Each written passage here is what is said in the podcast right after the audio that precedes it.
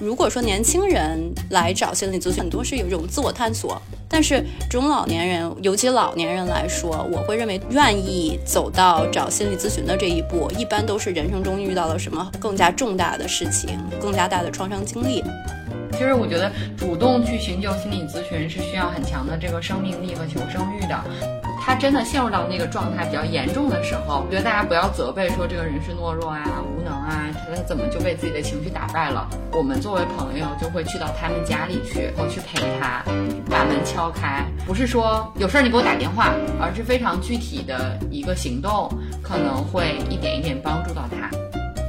但是心理咨询是一个，其实非常推荐所有人都是，如果你已经确定你要找，一定要 shop around，就是我们说要货比三家。这是一档嗑着瓜子儿讨论生老病死的播客节目，我们会尝试在轻松坦诚的对话中，讨论如何优雅坦然地应对从中年到老年的各种变化，无论是自己的还是父母的。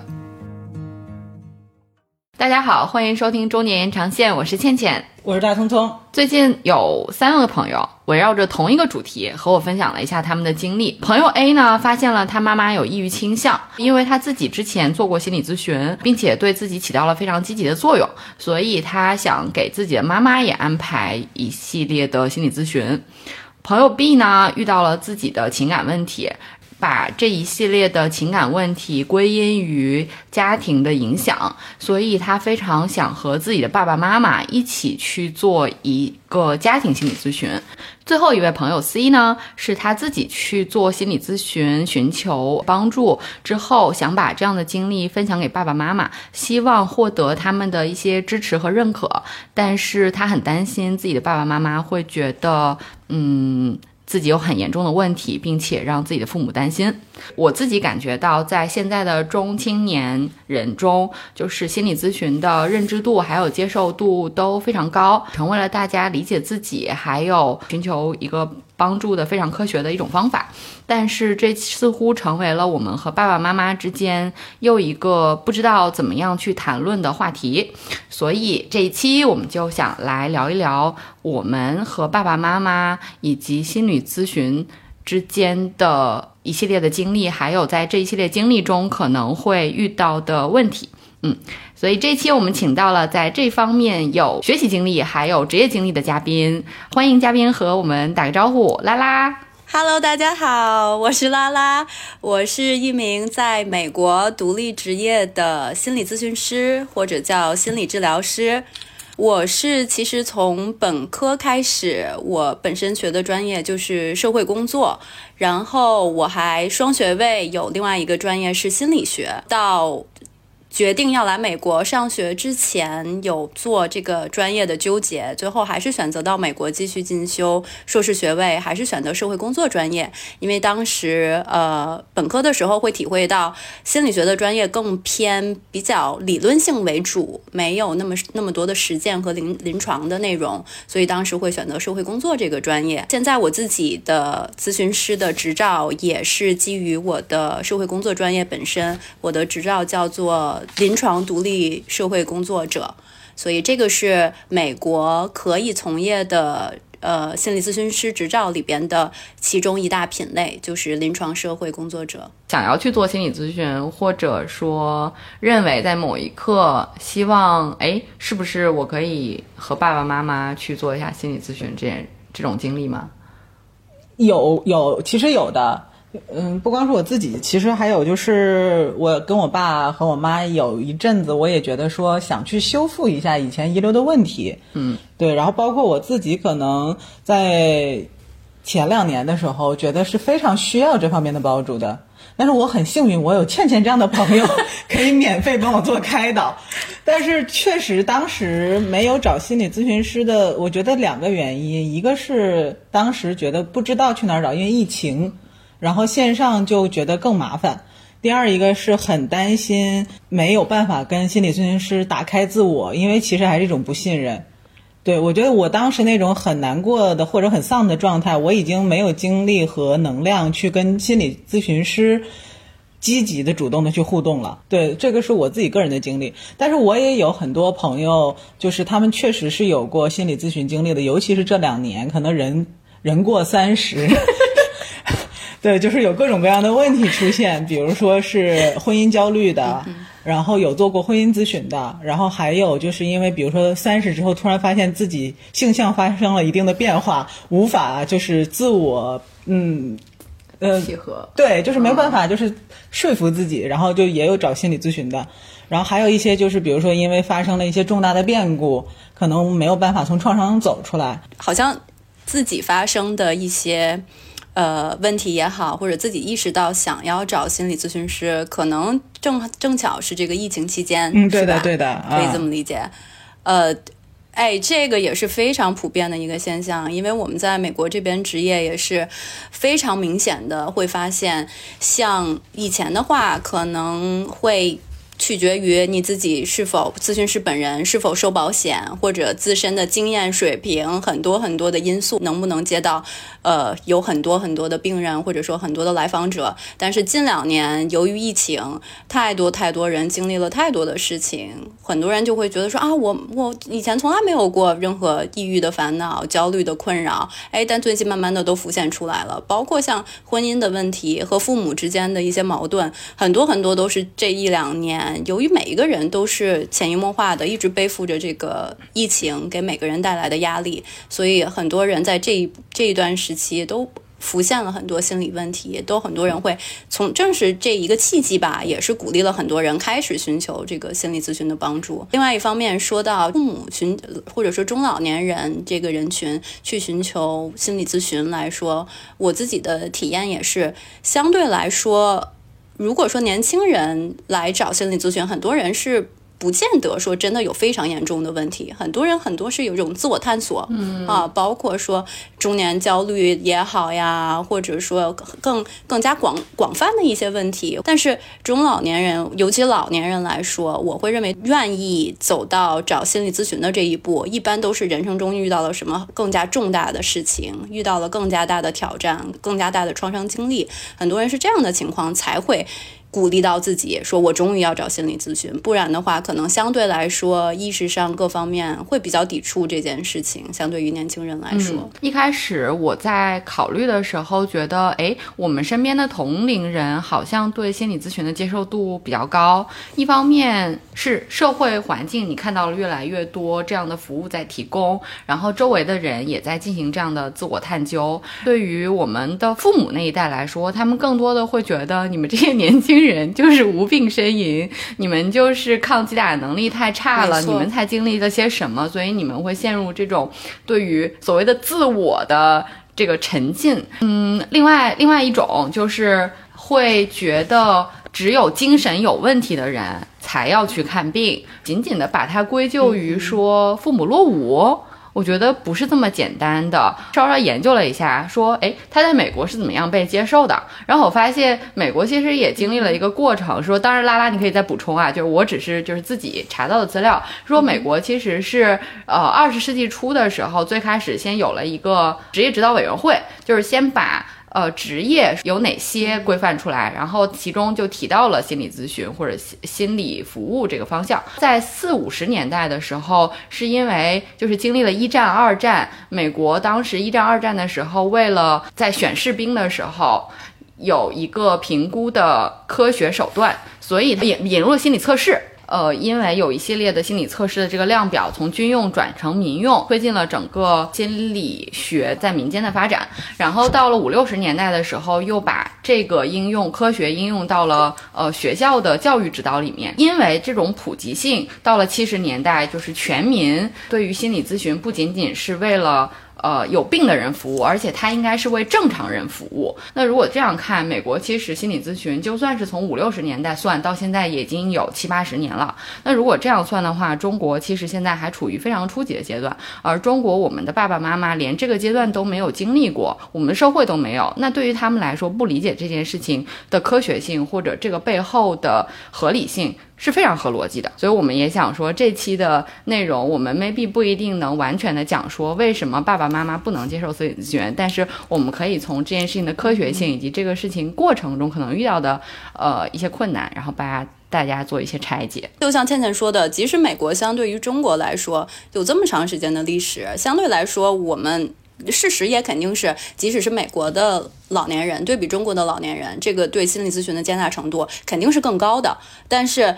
即使是现如今，不管在美国还是中国，不管是老年人还是年轻人，其实对心理咨询的这个芥蒂，对心理咨询的这个偏见来说，其实。一直都是存在的，在美国也是深深存存在的。像比如说，我们要上班要请假，我如果是去看个牙医，我去看一个家庭医生，大家当然会直接跟老板说我是什么原因，但是很少有人会说啊我要去看心理医生，是很少有人会真的能够坦然说出口的。另外一点，天天刚才说的，我觉得特别好，就是关于说觉得。尤其现在在美国，其实会渐渐的想要把心理咨询发展成一个，并不是说针对精神病人哈，并不是说需要针对说真的非常严重的心理疾病或者精神科疾病的人，更多的是我会把心理咨询看成做一种我们叫 preventative care，就是更多的是预防性的。哎，就好像我们身体的话，我们需要保健，对吧？哎，是一样的。哎，就跟伪按摩，对吧？就是我们会很希望说心理咨询。没错，没错，我们更想把它看作的，虽然我们会把它叫做，因为由于。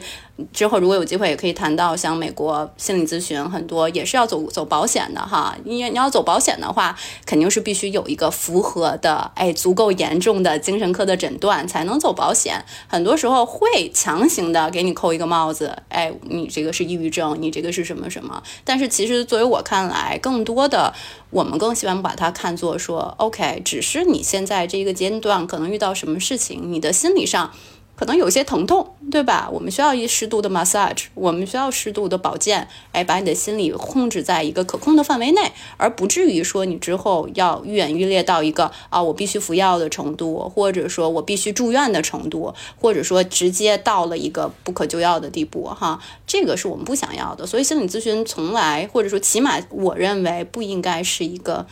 只针对精神病或者说严重的心理疾病而去。使用的东西更多的是应该是一个保健的大保健的作用。可能我理解啊，就是这个行业可能在每个国家发展的阶段也不太一样。比如说，就是可能你刚才讲的，我还挺诧异的，就是有人会比如说定期的去找心理医生做咨询，可能都不叫咨询，可能就是比如说就是倾诉啊、聊天啊。那可能对于我们现在来讲的话，就是。更多的可能是找朋友或者找认识的人，对。他不是找专业人士。对，我也想说，就是我其实自己虽然研究生的时候就很惭愧的，我也上了，就我们的课程要求所有人第一年都要上所有的基础课嘛，所以我们的基础课里面也有一节就是 clinical，就是拉拉现在职业的这个方向叫临床社工。我基本上就是以那我我那有限的了解的知识来为大聪聪提供一些就是私人急诊服务，但。但但是，我觉得这是一个现实，就是他到了什么程度，我要告诉他你去寻求专业帮助。就我自己的一个标准，是因为当时我们读书的时候有一本大的那个 DSM，就是叫什么？你的意思是我当我的症状在词典里能找着？不是不是，如果诊断呃诊断指南，如果你看那个诊断指南的话，你会发现所有人。都能对上几条，所以我当时就觉得这看起来大家都有病啊。好的，我给自己一个指示，就是它的参考标准是，如果它影响到你的日常生活了，那你可能就要需要寻求专业的帮助。如果它仅仅是一个短暂的情绪，或者这个情绪还没有到影响你正常生活的情况下，那么你可以选择寻求朋友的安抚。抚慰，然后或者是用其他的一些积极的这种生活习惯来，呃，改变自己的这个，把自己从情绪中抽离出来。但如果这些作用都没有起作用之后，那再去寻求专业的帮助。反正这是我自己的一个感觉，嗯，就我我同意，但是我自己讲一个我自己的感受，不知道拉拉能不能理解。就是有的时候，我觉得我是没有意识到这个情绪会在我的身体里产生这么长、持久且深远的影响的。我对他的意识是等到他就是我会有不适感，但是我没有把它和情绪挂上钩。然后，但是等它爆发出来的时候，已经不可控了。对对，这也是我觉得拉拉说的，就是是希望大家做预防。做更多的心理的健康，像类似于锻炼，比如说像我给你解药这种方式，可能吃只能给你了点止痛药，但我没有解决你长期的这个慢 这个问题，就我没办法过签了，过签了。对，所以倩倩刚才说的。特别好，我其实很喜欢你这个比喻哈，就止痛药这种，因为我之所以说这个，在美国心理咨询的这种门诊，其实它在一般还是说到，比如说像保险啊，他们的定义里边，这个就是属于最低 level、最低水准的一种呃防护水平，一种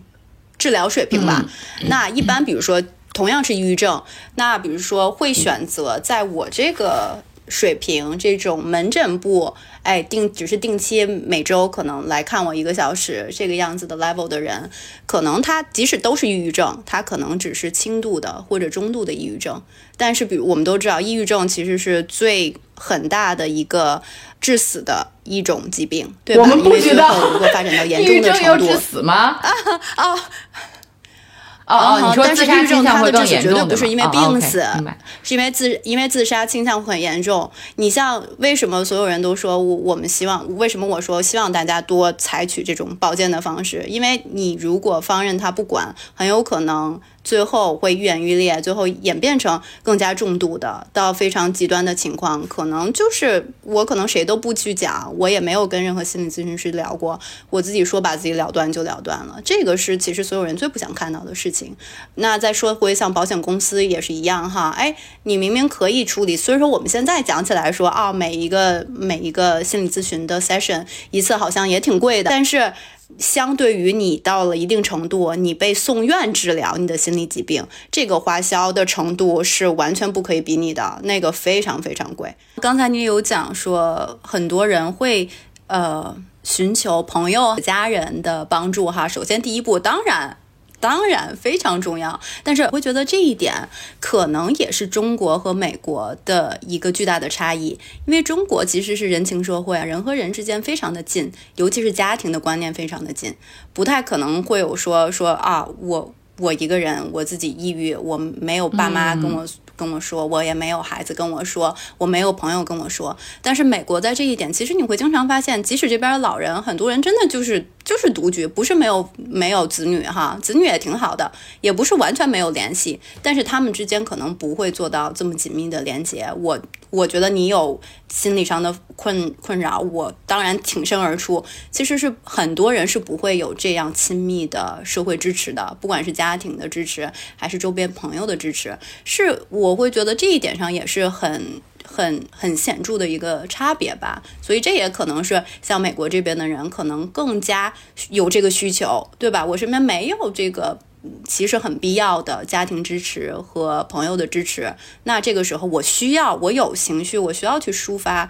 我需要有人去说的时候，那我找谁呢？我可能也只能找一个专业的渠道。他如果有的话，他可能花钱请人陪我聊天儿。当然，也有很多人是会反映说，不是没朋友，不是没没没老公、没父母可以去倾诉，但是有的时候有一些烦恼，很多人，尤其比如我身边有很多，比如当了妈妈的。很多人会觉得，哎呀，为母则刚，我怎么可以跟我身边的人去呻吟，去说很多我的痛苦？我得当那个最强悍的人，对吧？很多人会很 care，很很关注于自己在别人面前的形象。我觉得跟谁说都不合适。我跟我爸妈说，他们该觉得我过得不好了；我跟我老公说，我老公可能觉得我怎么怎么样了；我跟我朋友说，我还希望我朋友们都羡慕我呢，对吧？然后最后就会觉得说啊。还是需要单独的一个人，我才能去说。所以，当你们彼此有很好的朋友，真的能给你提供这种情感的支持的朋友，真的并不是一件容易的事情。It's perfect, it's perfect，并不是说说 by default 啊，倩倩有大聪聪，大聪聪有倩倩，好像哎，那别人为什么不找个大倩，找个倩倩？那别人没有，倩倩这边对吧接不过来，分日诊、夜诊、急诊和 ICU。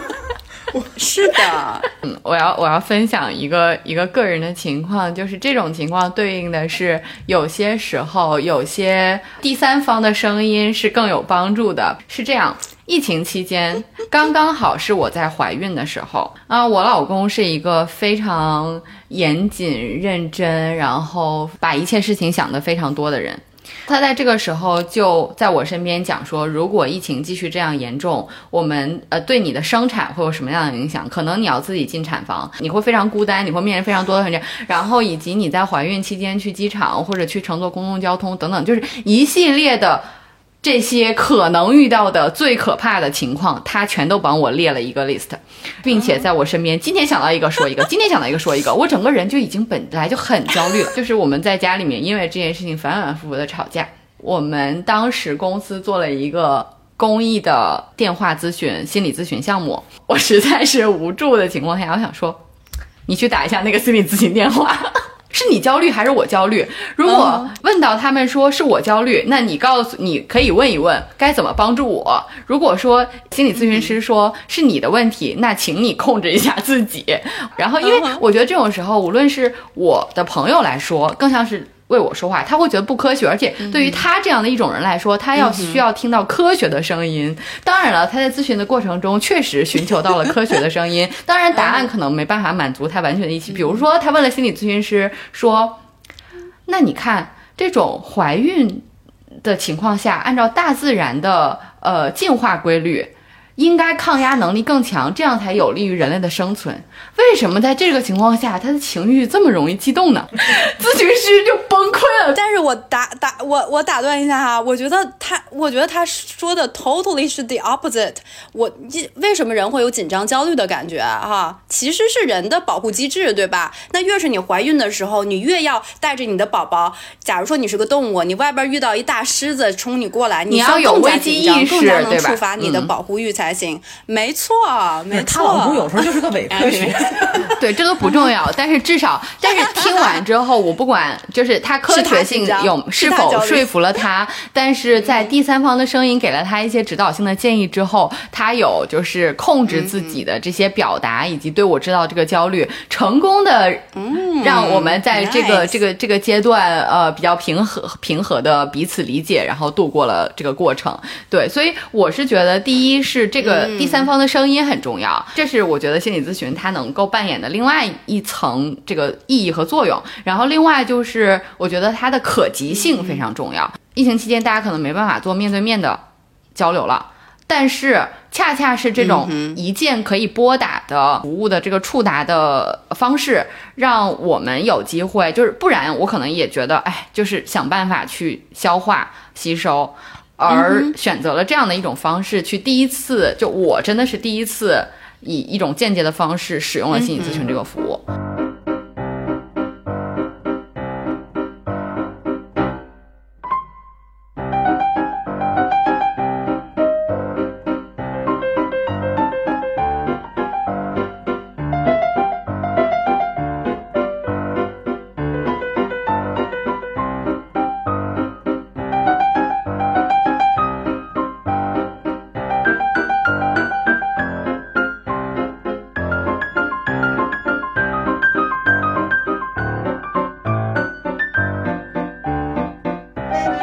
第二个部分的问题就是，如果我真的接受了他的科学性，或者说，比如说我们刚才提到的那种朋友 B，就是他非要拽着爸爸妈妈一起说，我不管，我觉得我的问题跟你们有关系，你们跟我一起去做咨询。就爸爸妈妈真的可能因为非常爱我们，虽然我不信、不相信，就是真的不答应这件事情背后的道理，但是他觉得如果我做这件事情能够让你开心，或者做这件事情能够可能帮助你，那我愿意去做。很多时候，我觉得有些人去做心理咨询是被朋友或者被爱推着去的。对我相信你一定遇到这种情况，就是你为什么来这里？他一定会说哦，谁谁谁让我来的，就是他们说让我来的，一定有这种情况。对，所以在这种情况的时候，我觉得我们需要第一个问题是怎么选择？就我该选择什么样的人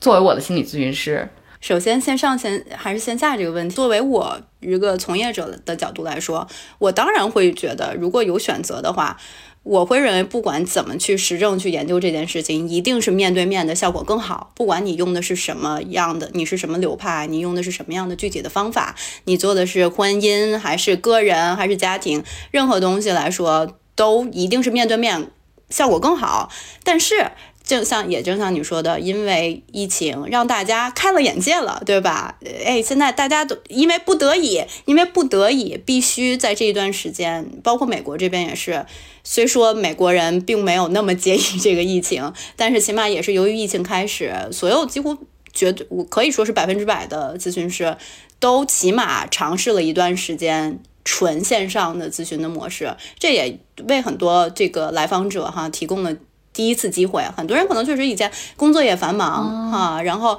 呃有的时候你找到一个合适的咨询师，可能离你挺远的，然后你每天你像我说的啊，那不得已必须上班的期间，然后去逃出去去心理咨询，然后你要找什么借口去，对吧？等等等等。但是在疫情期间，反而说啊，很多人都在家上班呀，或者整体由于疫情来说，可能整个的工作节奏也慢下来了哈，然后并且加上可以视频的形式，很多人。开始接触了这个心理咨询。再说回到说这个呃，到底选什么样的咨询师？我不知道你们哈，反正我自己是属于别说心理咨询师了，其他的让我找一个什么医生，或者找一个，比如说找一个人给我们家修院子，或者找一个人给我们家通马桶，就哪怕是这种事情，我也不会特别想要。我也不会特别想要说，我反复的，哎呀，真的货比一万家，然后去挑一个最好的哈，可能差不多。可能我打一个电话，哎，听这个人大概挺专业的，可能网上有人给了一两个还不错的不错的评论，哎，我可能觉得啊，那就他吧。哎，我不知道别人哈，但我自己可能会觉得说，哎，差不多就行，我也没有那么高的要求，就这样吧哈。在你寻求很多不同的服务的时候，但是心理咨询是一个，其实非常推荐所有人都是，如果你已经确定你要找，一定要 shop around，就是我们说要货比三家，一定要去跟不同的人聊。这咋 shop around？假如说你在在我们这个在西雅图地区，你要找一个讲讲中文的。咨询师，然后并且你希望他擅长的是哪些领域，你都可以去搜索哈，最后找出来一些可行的，可能挨个打电话或者挨个发邮件啊，尝试去跟这个人沟通。一般人都会给你一个免费的，一般比如说对于我来说，我会提供一个免费的十到二十分钟，先是简单的 consultation，简单的聊一聊。你就可以给你也机会，给我机会认识你，让我知道你的需求我能不能满足，也给你机会认识我，让你知道我的风格是什么样子。我都听过有的人的的要求是属于，我不希望我的咨询师说话太快，我不希望他话他话太多。或者有的人 vice versa，我不希望我的咨询师太内向哈。每个人都有每人的不同的需求。我会说，在你选别的东西的时候，你可以觉得哎，差不多有一个开始就好。但是咨询师是一个，既然你下定决心要迈出这一步，就是一定要多去聊，多去看，选到一个你最适合的人，并且即使开始了正式的咨询的过程，你如果觉得不合适，聊了两次发现，哎呀，这个人不像我想象的那样，这个人好像很多时候。他的风格就是跟我不搭，你不需要说，没人规定你一定要喜欢这个人，这个人风格一定跟你合适，那你当然也可以说我结束治疗，我再换一个我更合适的，这个是很需要的一件事情，所以并没有一定之规哈。放弃过病人吗？当然有，当然有，但是对于我来说。也有很多时候，最开始没有反选成功，误以为是跟我合适的，但是之后可能我就会非常的煎熬，因为作为病人来说，他们是有自己的选择权的，我都会说，你们随时你不你不用给我找任何借口，你如果觉得不合适，你可以离开。但是对于我来说，我一旦开始接手一个来访者的话，我是。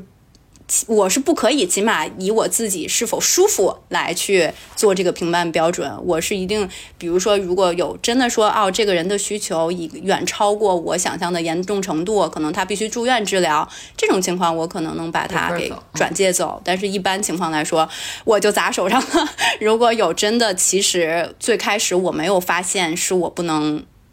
不能掌控的情况，然后之后发生了，我也只能硬着头皮让自我更加的成长，只能对。所以这儿我有一个问题，就是就是关于比如说你刚才讲的，其实非常主观，对吧？就是我在挑选我的这个医生的时候，我即便是货比货比三家，人比一百家，但我还是要看我们两个的气场啊，这些就是硬件的部分，我们可以最后再聊一聊。就是说，还是我相信这个行业还是有门槛的哈，不是说谁。都能去做这个心理医生的，对吧？但是我觉得像这个软件部分，我其实真的很好奇，因为我想很多人是对你们这个职业以及它治疗能达成的阶段性的效果，实际上每个人脑子里的东西、想法、预期都不一样，对对吧？比如说，有的人可能觉得说，我找心理咨询师，我。跟他聊完，我就变成完全大好人了，乐观开朗、积极向上，生活一片美好，对吧？这是有可能的。或者说我跟你做一个疗程，你能解决我所有的问题，然后我心里阴霾多年的阴影啪被挖出来之后，你就把这个小种子帮我扔掉了，我以后就好了。就是可能每个人会有这种想法，当然也有的人是说有一种过对过度，我就来聊一聊，我也不相信你能给我啥好。比如说爸爸妈妈，我人生过六七十年了。都这么过六七十年了，你一个小丫头能让我变得更好？Maybe 可能会有哈，就是所以什么样的一个心理预期，从你的角度，从心理医生的角度，觉得是大家要先建立好的。什么是一个良性的开始或者一个良性的预期？对，对的。所以预期这个事情，一般一定也是。要不然是我说的这种免费的咨询，最开始简单聊的过程中，就会彼此探讨清楚的。病人其实会主动去问这个问题，就是啊，我一共要几次能治好？一般如果有人有这个问题的话。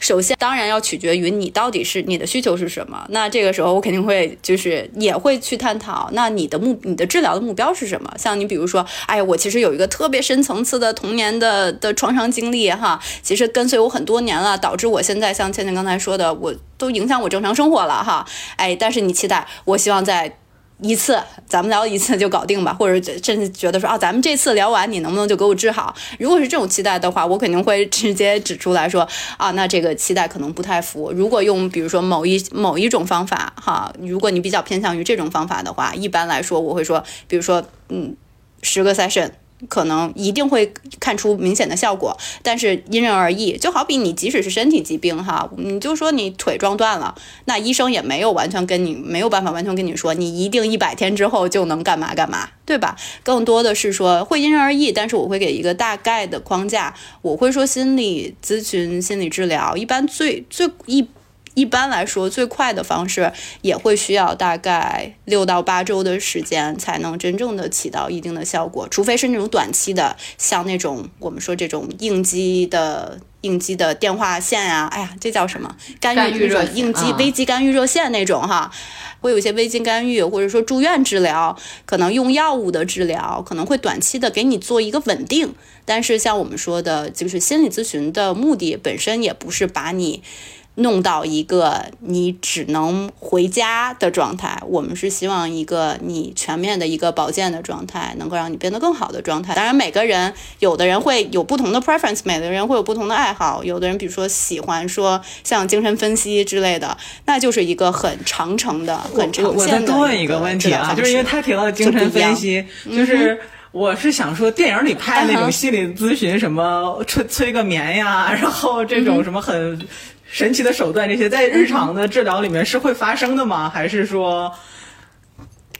我就是做催眠的？真的吗？你看，就是一个这个你们这个行业出来的人，还是不相信你们这个流派？没有没有没有，我不相没有不相信流派，因为催眠确实并不是一个就是最。很普遍的一个一个治疗方法，但是我自己的体会，其实催眠它虽说它叫催眠，当然它催眠也跟我们一般理解的像电影里边的那种催眠肯定不是完全一样的感受，但是它所带来的呃深度和远度，可其实确实是很很很有利的一种治疗方式。但是其实呃催眠的根基也是说会基于跟精神分析的流派是相近的，它也是会基于。探索人的潜意识嘛，探索人的童年的一些创伤经历，探探寻人的一些被被怎么说被压抑了的一些负面情绪，所以其实是相关的。过去的二三十年吧，可能美国其实萌生了其实蛮多，现在其实比很普遍使用的使用的一些具体的呃怎么说治疗手心理治疗的手段和方法，不见得说真的说啊。每个人都就会去揪说，因为国内好像很流行哈，都是说啊，你是什么什么流派的，你是什么什么流派的。但其实这边我看到更多大家强调的都是我擅长的是哪种治疗方法，我我会哪种治疗方法，我经过哪些培训，我会哪些东西，更多强调的是具体的方 skills，法，而不？是具体的它其实一个流派。skills，对。嗯我觉得说到这里，我嗯们必须要讨论或者呃做一个这个知识的讲解，就是心理咨询师或者心理医生，他的分类到底是怎么分类的？我觉得我们还我首先先问一个问题啊，嗯。中国的行业分法和美国的行业分法是一样的吗？我们先讲美国的行业分法，然后我们再来回溯中国的行业分法。好不好？相信很多人其实还是愿意有一些客观的指标的，因为比如说 PUA，是有人利用这种情感心理学方面的一些知识来去。呃，算是荼毒少男少女，但同时中国的心理咨询的发展确实处于比较初级的一个阶段，因为呃，心理咨询以前是有心理咨询师的这个证的，是分二级和三级，但是在一八年的时候好像取消了。它之所以取消，我后来了解了一下，在行业里面是因为这个培训，所谓它虽然有一个所谓什么师，但其实它的培训门槛非常低，然后考试基本上就是交了钱猛突击，然后就能过。对于后面的督导学习还有职业经验，其实是没有可以参考的这个依据的，也没有所谓的比较系统的职业监管和规范，以至于其实有很多人考了证，比如说中国，我看一九年的执证人有一百二十万，按照嗯，就是每个人可以分到的心理咨询师的比例，大概就是以千人分之一，听起来还可以吧？就美国好像现在是五百分之一，就五百个人分一个心理咨询师，大概这样一个。一个一个一个程度，那你听来还可以，但是这里面有多少人真正具备所谓的职业能力，其实是待考的，以至于后来我问了一下，说行业内有一个说法叫外行人看证，内行人看督导，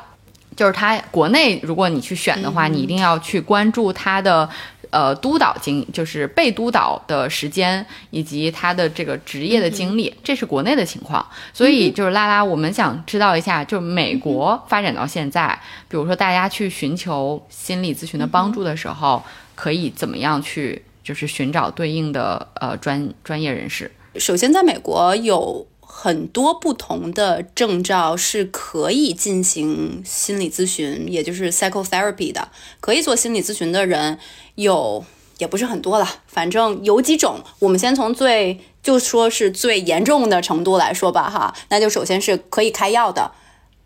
的层级，哈。第一是像你之前说的，就是精神科医生，对吧？psychiatrist，精神科医生是肯定是可以开药的，他是直指说开精神科相关的药物的。但是这儿我也会多加一句哈，因为很多人也会认为。不光是中国人哈，所有人可能都有的人会有这个感觉，觉得啊，那我一定是病严重到一定程度，我才必须用药治疗。如果说我的心理疾病不是很严重哈，那我就可以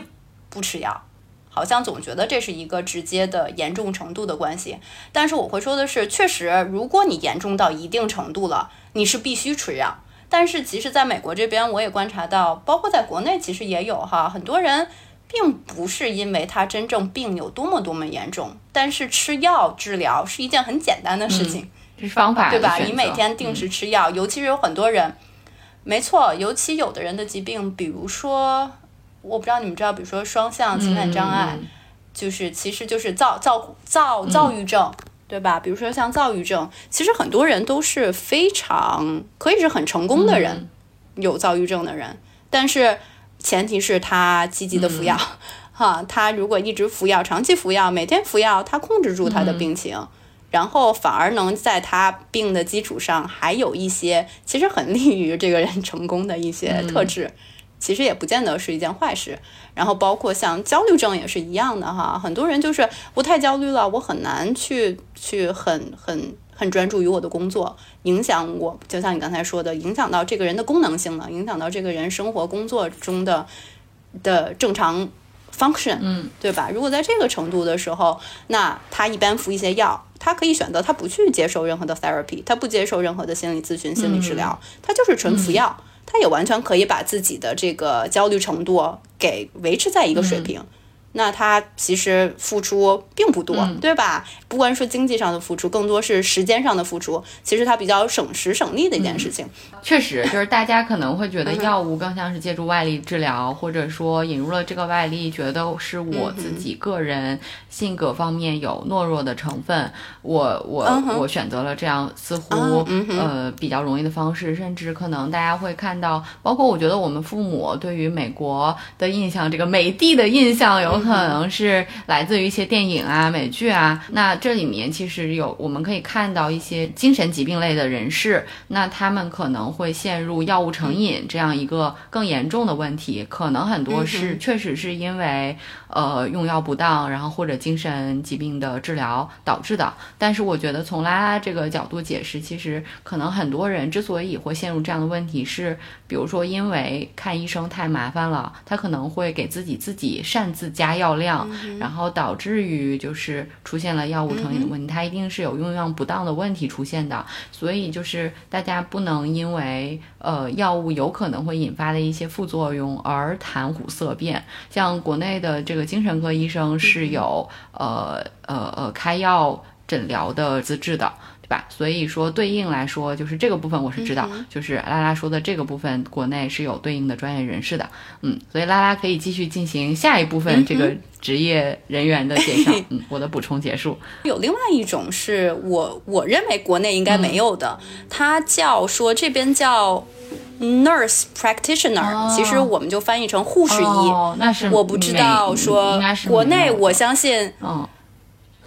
嗯哼，他虽说叫 nurse，他叫 nurse practitioner，但他其实已经是不光是护士的的的水准，他其实一般都是要你。一般是读过护士的人，有护士当护士的从业经验，因为他们也学了很多相关的知识。然后之后他们会再读一个硕士或者博士的一个一个项目，然后去完成这个护士医的学业。然后这块儿会更加针对医学的一些东西，然后补充他们的药理知识。但是他们的需要要求的门槛也好呀，临床需要的经历也好，就肯定相当相对于精神科的医生。真正的医生来说，要标准要低一些，但是其实他们最后他们可以做的事情，跟正式的精神科医生可以说是没有什么区别，他们也都是有处方权，哈，都是可以开药的。然后同样像刚才说的，不管精神科医生也好，还是精神科的这个护士医也好。他们都可以开药，但是与此同时，他们如果愿意的话，他们也可以做心理咨询，也是可以跟人家这个谈话治疗的。但是问题在于，你们也知道，比如在美国，当医生是非常挣钱的一件事情。哪怕护士医，他只要他有开药的资格，相对来说，他们收入、他们的时间更值钱，所以没有那么多人。就是我会说，护士医可能有一些他是愿意做、愿意做这个心理咨询的，但是我认识的精神科医生真正有。有 medical doctor 的人，是我没有见过有人真的愿意 花时间去真的做心理咨询的，但是他们是有资质的，只是他们愿不愿意。然后哦，所以这个部分其实就是国内的精神科医生，有的时候为了自己的专业。呃，知识的补充和职业的能力，他们也会去学习心理咨询，所以他们也会有一个心理治疗师的资质。然后很多时候，就我们在国内去看看医生的时候，会看到那个精神科医生，他同时具有咨询的能力和开药的这个这个双双资质。然后，但是他们确实因为自己时间的限制，可能很少去会去表明自己可以做心理咨询的这件事情，或者会花时间做提供这样的服务。对，但是大家可以，如果真的。说有能力去，或者有这样的机会去去看这个医生的背景，或者和医生聊天，其实是可以这样去问一下的。嗯，好的。嗯。哼，然后这个我也在，既然你说到这个，也插一句哈，其实我也碰到过很多我的来找我的来访者，会在我这儿抱怨之类的哈，说哎呀，我的精神科医生呀，他都根本不关心我呀，每次我见他就五分钟就就完事儿了，就给我开药，就给我打发走了。然后其实这一点也是，起码对于美国来说，很多人会有这个误解哈，因为像我说的，其实对于他们来说，对于精神科医生或者精神科的护士医来说，他们主要职责是开药。他们其实并并不是负责跟你聊天，真正去关注你的情绪的。他们只要基本了解你的症状，嘎嘎嘎药就都给你开出来了。但是有很多病人，起码对于美国这边的。这两类从业者来说，他们会有一些。虚幻的想象，会以为说啊，你也是精神科的哈，你就应该说能够多关心我。但是当他们没有得到他们想象中的关心的时候，会比较失落。嗯，场外指导的声音说，国内也是这样子的，国内也是精神科医生，对，就是因为因为因为有这个需求的人其实是非常大的，远大于职业人的专业人士的这个数量。就国内的心理咨询，应该是九七年最早的一批人，大概是九七年九八年，就是就是。的的的培训出来的人，现在在做督导。两千年之后，国内才开始有专门的这个心理学的这个本科的培训，就是整个行业的发展在一个萌芽阶段。然后除了能开药的，剩下的都是不能开药的人了。但就是可以理解成，主要我们做的就是谈话治疗、做心理咨询和心理治疗。然后相对来说，最高一个层级的就是我们说心理学家。就是心理学家叫 psychologist，他们都是有这个博士学位，在心理学相关专业是拿到博士学位的。他们可以最后也是单独拿一个证照，叫 psychologist。他们区别于所有硕士层级的我们其他人的最显著的一个区别是，就像刚刚倩倩有讲的，这个美国这个心理学历史发展中有很大的一块儿是因为他做心理测试，做 testing。是这一块儿做很多像智商测验，像去判断这个人，呃呃是否有，比如说呃叫什么多动症的正式诊断，或者说像 autism 的正式诊断，很多哈都是需要，尤其是你要政府申请一些心理心理相关或者精神科相关的残疾的证明等等哈，这些东西都是需要。这个有博士学位的心理学家，他们才有资质去真正做这个正正正式的这个所谓的测试，不是咱们说的普通的心理测试哈，就是有更加专业的心精神科的测试，正式的测试，临床的测试是必须他们这个有博士学位的这些人才可以做的。但是除此之外，他们其实做的事情，如果纯是说心理咨询的角度来说，其实我们就都是。完全一样的，在使用起来 没有什么太大的。我觉得就是这里你应该回答了一部分人的误解，就是大家可能会像找老老中医一样，比如说那个拿的学位越高级别，他的道行越深。我我觉得如果患者能够真的 因为这个 degree 让他觉得说我能感知更好，我觉得可以啊，就是对吧？就是对吧？是吧？嗯哼，没错，这个就是适合你的，因为你在乎这一点的话，你，当然你应该去找这样的。哎，我知道。我 们所以，但是就是是要找博士。我们都是干咨询这行的嘛，对吧？只不过领域不太一样。就是这一行的客户，他就是这样的。他有的人他就是口味不太一样，就一开始就会呃气场是一个，他会看你背景嘛，工作经验，甚至男女也会有人看，对对对吧？然后，嗯，当然，然后还有人会看这个学历背景、工作经验，然后你是哪儿的人。对吧？然后你我们第一次见面的时候，你漂不漂亮？就是我觉得都是很复杂的因素。我觉得讲到这儿，我们就是往前走一点点，就是讲到讲到讲到选人这个部分，其实就是开始已经开始做咨询了。之后，其实大家会不会挑说？比如说年纪更像我们这个年纪还好嘛，就比较容易找到比自己年纪更大、觉得更有信任感的人，比我阅历深一点，对吧？I've been there，对不对？然 后我跟大高聪讲的时候，李想就说，就是 他在年龄上没有碾压我，但是人生阅历的广度和深度上，然后是完全碾压我的。就尤其在情场上遇到的各种问题，都在高高流里面出现过。对，哎，你会不会遇到比你年纪大，然后遇到的问题比你更丰富的人，然后？你其实都没有经历过，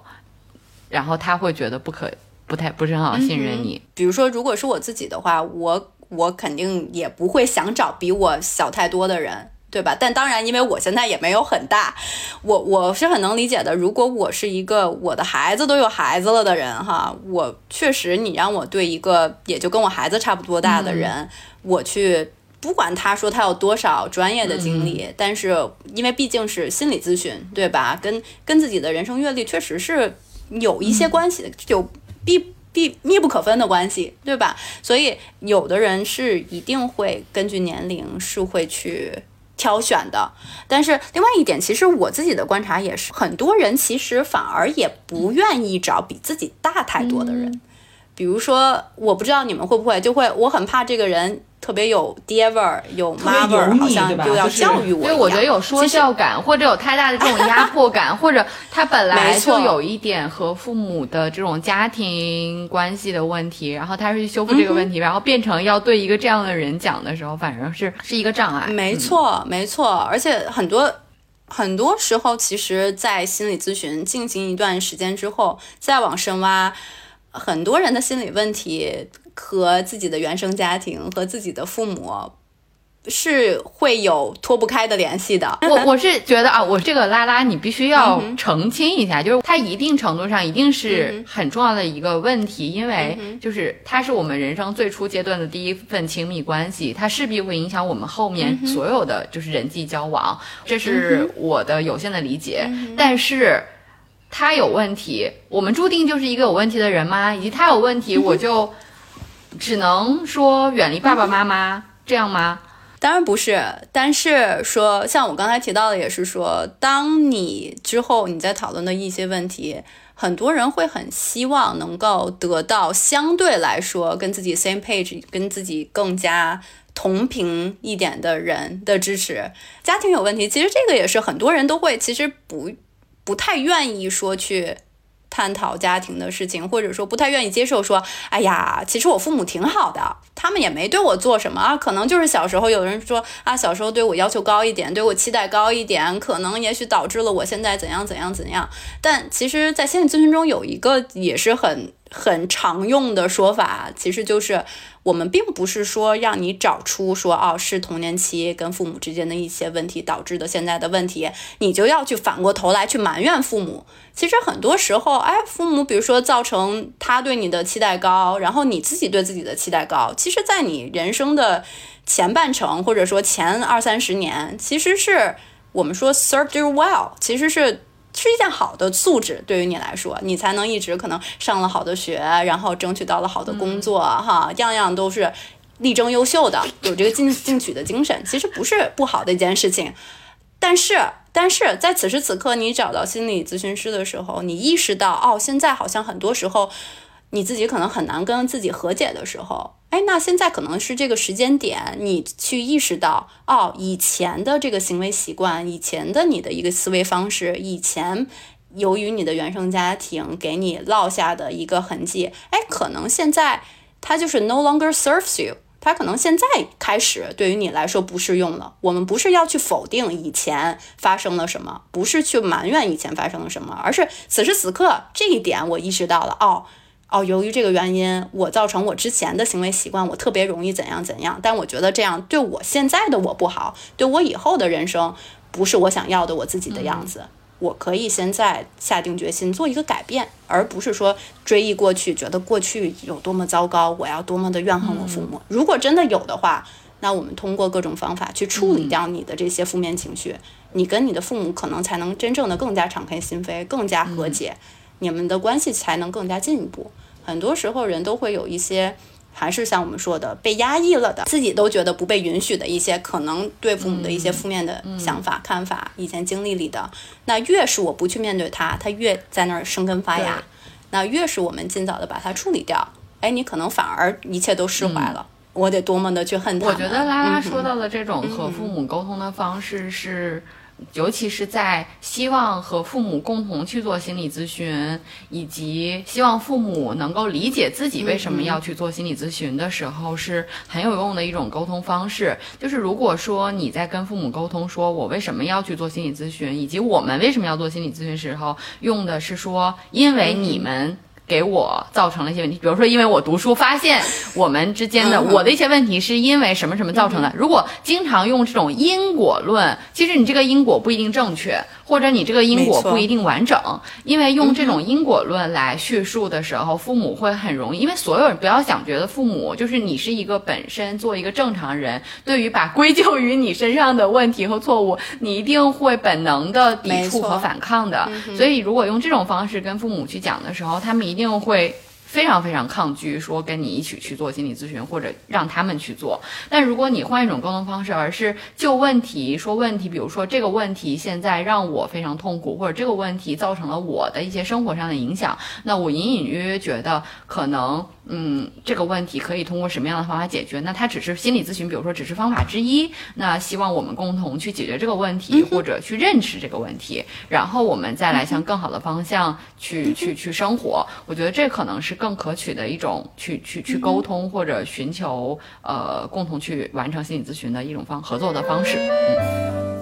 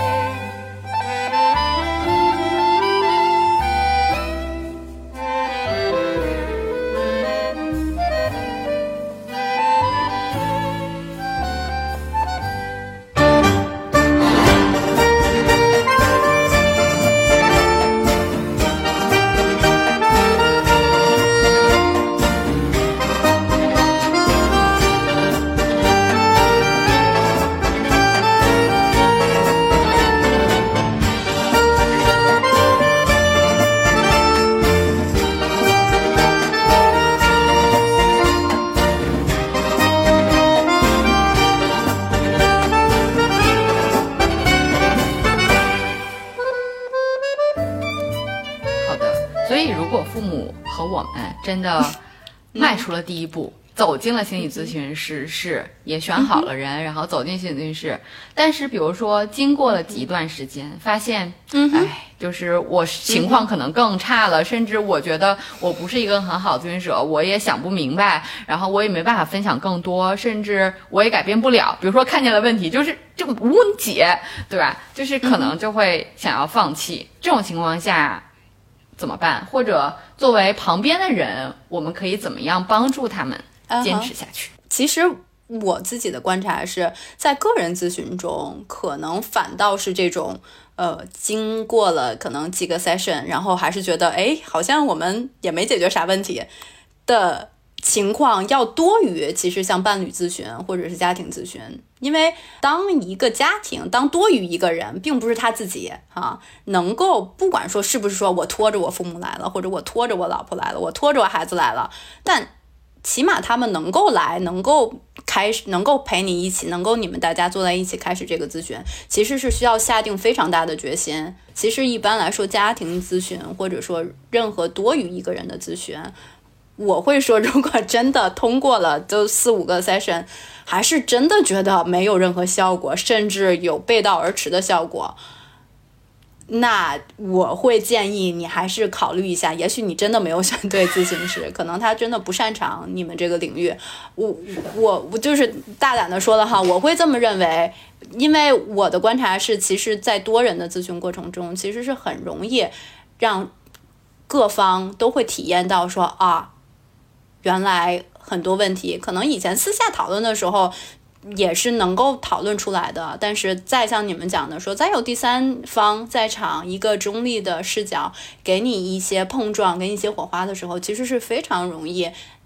每个人个人哈都能够有新的领悟，能有新的成长。如果真的没有的话，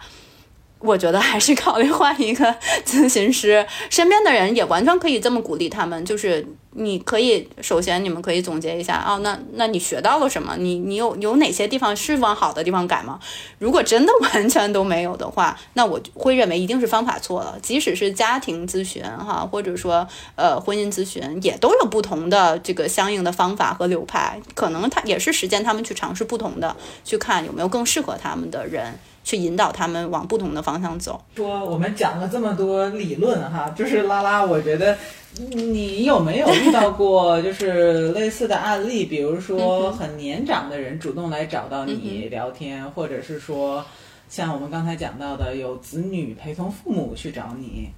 你对他们，比如说，嗯哼，这一类特定人群的观察，或者是说有别于其他一些案例的一些特点，你有没有很深刻的经历可以跟我们分享？由于我自己的可能年龄限制，我自己本身接触到会会主动找到我的比较年长的人，相对来说就比较少。我遇到过几例是他们的孩子主动找到我，就像你们说的，说他们认为他们的父母可能需要被帮助的。首先，像父母在这种情况下，可能一听说，呃。又要花多少钱，并且父母可能自己也并不认为自己需要帮助，这种情况其实很难正式开始的，一般都会属于孩子实在忍不了了，父母的可能一些行为主动联系我说能不能开始一个咨询，然后但是我首先一定会强调，我说不可以说只是子女认为需要，那父母是就算开始咨询也不会有任何好的效果，我们开始咨询是一定需要呃。当事人是认可说我也需要被帮助的，不可以说是我被拉过来的。好，拉过来的，那你只能去住住院，强行给你吃药，也许管用。但是心理咨询是需要一个主有主观能动性，需要合作意愿的，所以？没错。所以这种如果说是，当然我我说的这个都是子女去找我，但他们完全不是说我要带我妈去，我要带我爸去，他们就是说。我妈最近怎么怎么着，叭叭叭叭叭吐了一堆草，然后说，我觉得她一定需要你看看她吧。我说，那你首先让让让这个阿姨跟我聊一聊，然后就没有然后了，阿姨就不愿意，就很多有这种情况的是有。然后还有，就像我刚才说的，其实我真正接触到的年比较年长的案例，都是其实有人生中遇到了非常大的困境的。不太会有说相对年轻人这种很多就是相对我们看来可能轻度一点的，可能像他们还是说还是能保持正常的工作生活的哈，一般，但是也会意识到说啊我不好了，我需要及早的帮助自己。年轻人很多是这样，年长的如果说他自己意识到我真的需要找心理咨询师了，很多都是真的不好了。其实我觉得主动去寻求心理咨询是需要很强的这个生命力和求生欲的，对吧？就就其实当时我记得我们学习的时候，我脑子里面一直有一个问题，就是这个人他能做到这里来，就说明我不管他是因为什么，他一定是有一个原因让他来的，对吧？就是我我甚至有觉得有一点幸存者偏差，就是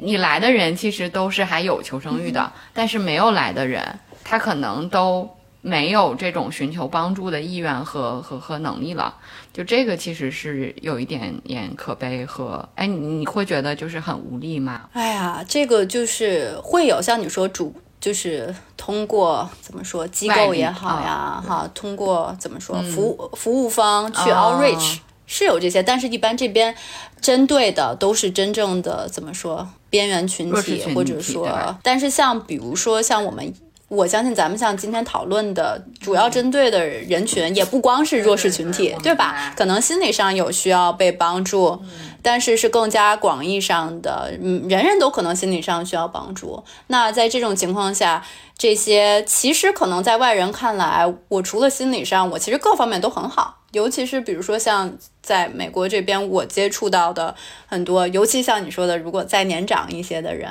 很多人都是。在外人看来非常光鲜亮丽的人，对吧？但是可能心理上、家庭中有很多也不方便跟别人讲的事情。但是很多真的发生了家庭啊、自己啊，发生了非常大的变动、非常大的变故、很大的创伤经历，可能才会真正的主动的想要寻求一些帮助。说稍微年长一些的人，他们可能会。对于用药啊这些治疗，可能相对来说会更加排斥一些哈，嗯，可能有各种原因，但是总体来说，但我回应倩倩刚才说的，我觉得非常对。任何人都不要说他能正式开始咨询，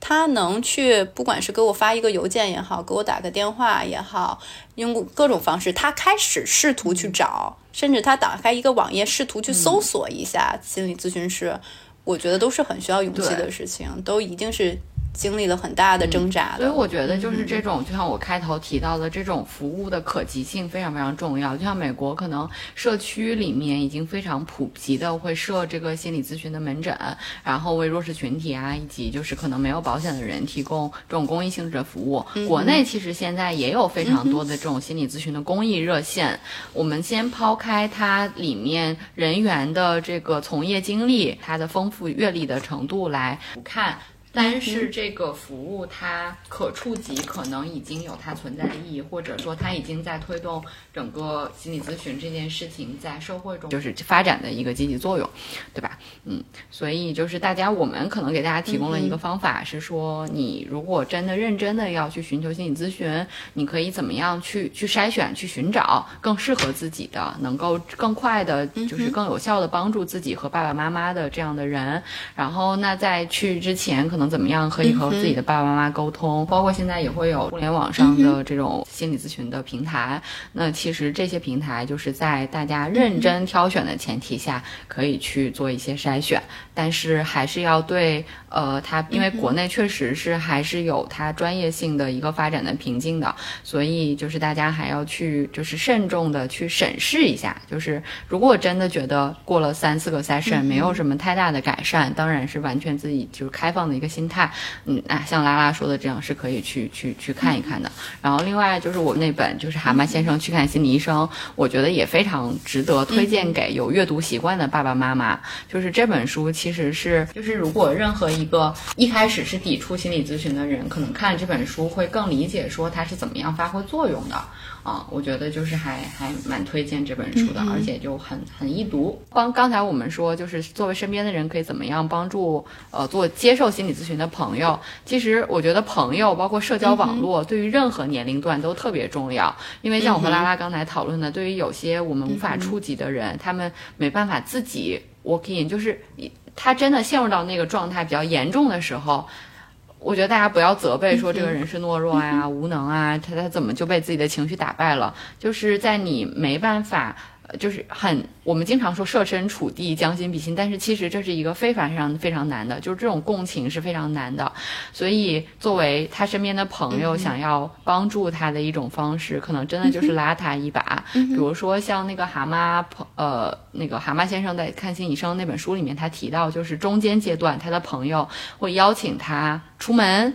呃，到家里面来做客，来吃饭。然后，如果说像我们身边有遇到这种抑郁情绪比较严重的朋友，他不愿意出门的时候，我们作为朋友就会去到他们家里去，然后去陪他，把门敲开。然后一问之后，他不打开这个门，他也知道你在哪儿。就是这种，不是说有事儿你给我打电话，而是非常具体的一个行动，可能会一点一点帮助到他。然后对于我们的爸爸妈妈来说，就是上了年纪，他的很多的连接会断掉，所以就是早一点，大家真的要多交朋友，即使少，即使是网络上的各种形式的，就是这种连接，都是会在关键时刻起到非常作用的呃重要的作用的。其实。呼吁大家都更加积极主动的吧。有的时候会觉得啊，比如说倩倩哈，我知道倩倩本身是社交上一个比较主动的人，但也许当她真的陷入到，如果有一天你真的陷入到这个抑郁的情绪里的时候，你可能就变了一个人，你可能不再主动了。就是啊，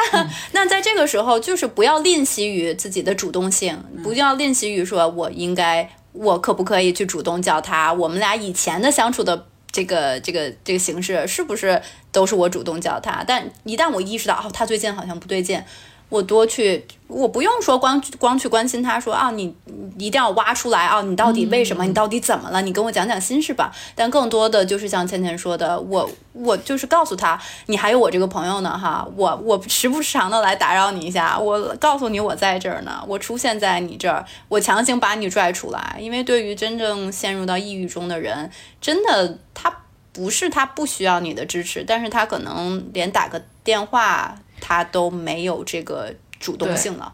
很多时候会是这样。嗯哼，即使像倩倩这样的人，也有可能变成那样。有有一种可能性叫做不可能出现的可能性。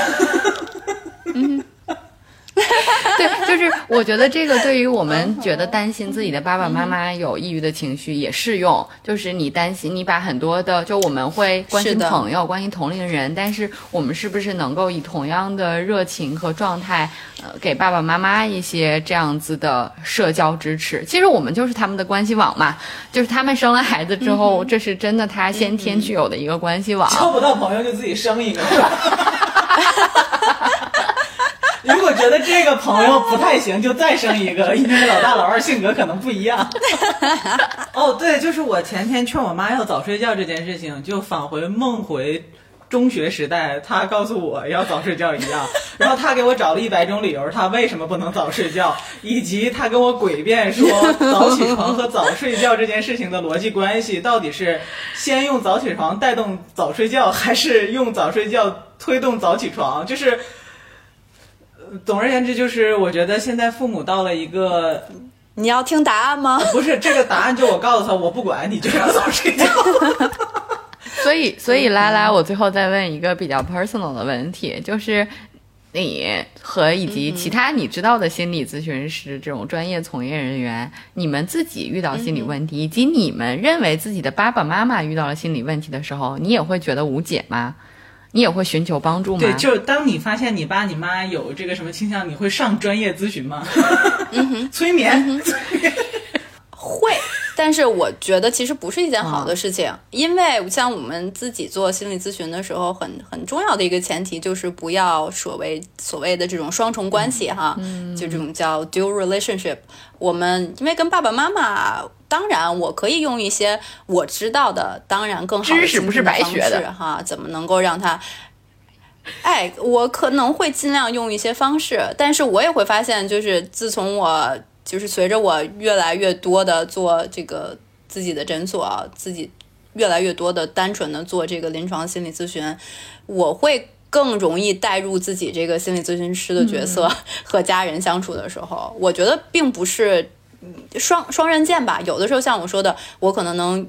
更加注意到一些技巧，能够让他们更舒服。但是可能同样的，我跟家人在交流的过程中，我会有更大的压力，我会有更多的责任感，我会觉得，嘿。我是干这个的，我好像就应该能把你们治好。你们如果有什么心理的问题的话，所以像我之前，哎，我觉得你老公一定是个 非常哎但但健康的我说治。好有点严。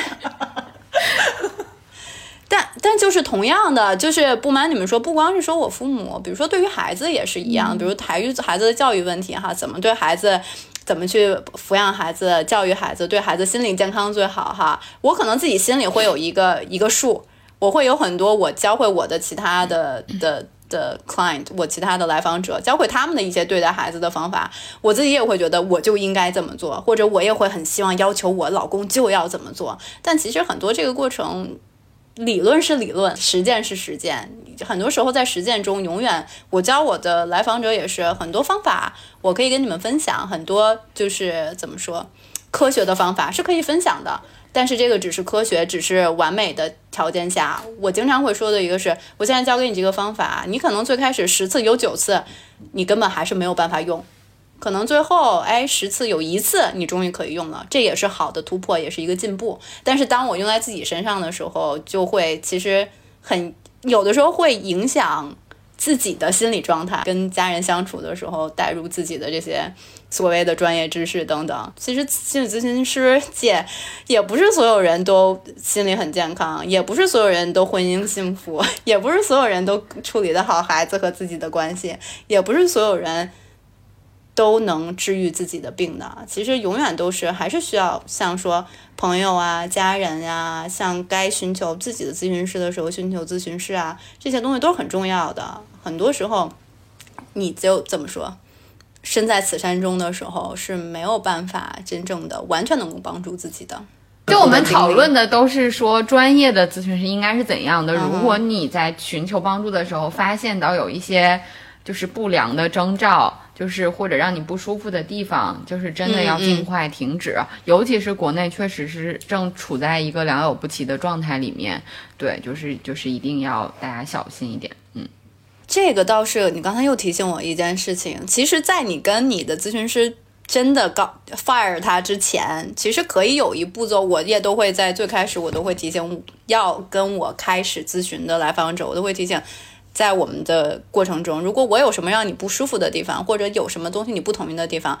我特别希望你能给我指出，你也给我机会让我进步，对吧？也许我只是我误以为你喜欢我怎么样去去。接触你的事情，但是如果你觉得不合适，你直接跟我提出来，也许我能变成你想要的样子，对吧？因为毕竟你最开始找到我，可能是可能是因为别的方面，比如说我的专业背景啊，我会用的方法，可能更是你相对来说是你接纳的。但是比如说因为有一个心结，因为这个其实也是一个帮助来访者在咨询关系中